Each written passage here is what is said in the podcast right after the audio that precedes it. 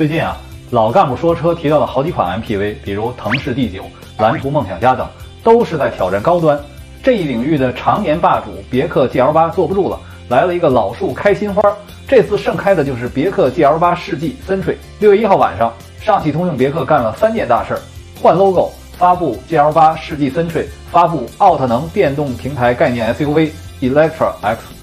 每年的别克品牌日都是上汽通用最重要的活动之一。这次的时间点也很有意义，因为六月一号不只是儿童节，还是上海解封的第一天。最近呢，高端 MPV 很火，三胎政策的实施以及消费升级和商务往来必然需要 MPV 车型的升级，以至于别克 GL8 这样的中高端 MPV 也在努力扩大自己的覆盖区间。有意思的是，八这个数字似乎和 MPV 有扯不清的关系。别克 GL8 带个头，有传祺 M8、荣威 iMAX 8都有八这个数字。那挑战高端 MPV 地位的产品正在不断的涌现。别克呢也是放大招加以应对，不但在产品上进行提升，而且还找到了情怀，那就是重启了别克世纪这个名字。大家对世纪这个产品应该都有印象。一九九八年，别克新世纪以经典怀档和美式底盘调教，树立了舒适的美式风范。当年三十万以上的价格，简直就是如今百万豪车的水平。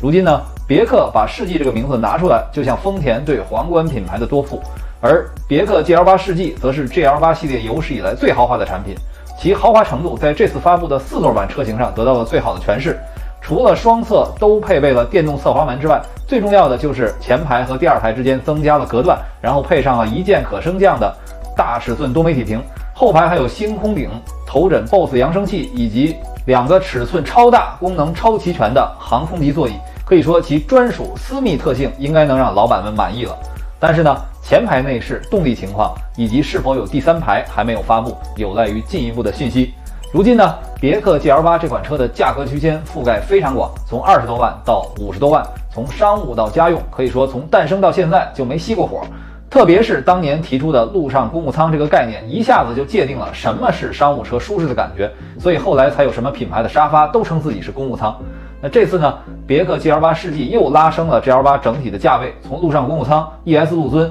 再加上这个世纪，把档次做了进一步的延展，将会强化别克在 MPV 领域的优势。而且呢，GL8 经过了二十多年的持续进化，对用户的需求可以说是充分了解，细节越来越到位。除了商务，很多家庭也会选择别克 GL8 作为品牌和实用性的综合考量。在租赁市场上，别克 GL8 更是皇帝的女儿不愁嫁。显然，GL8 是如今别克品牌的支柱性产品，别克呢又是上汽通用的支柱。虽然诞生于美国，但是别克更需要不断的和中国市场结合，从投放在中国市场的品牌到专属于中国市场的品牌，以至于向中国品牌的方向发展。这次的换标呢，可能就是个契机。那放眼上汽通用的成长历程，自打1999年赛欧作为十万元家轿这个概念诞生，在营销产品方面打造了很多经典的概念。再看通用在中国的发展，包括泛亚在中国的本土化研发，安吉星带来车联网的概念。与五菱合资带来的车市奇迹等等，可以说是中国合资车企们的老师，也是中美两国商业合作的典范。特别是我本人曾亲身参与过上汽通用的用户运营和智能化建设，更是深有感触。比如说，别克品牌用户运营的工作，可以说是合资企业中最早得到认可并且付诸于实践当中的，包括车主俱乐部的打造、服务权益的集成，还有将智能化功能与车主全生命周期充分的绑定，当年是有很多前瞻性的探索的。虽然说现在有很多创新企业在这方面取得了相当的进展，并且实现了超越，但是我觉得上汽通用作为合资企业的标杆，在这个方面的工作也应该持续推进，借助良好的用户基础，发挥认知方面的创新意识，持续的改进和提高。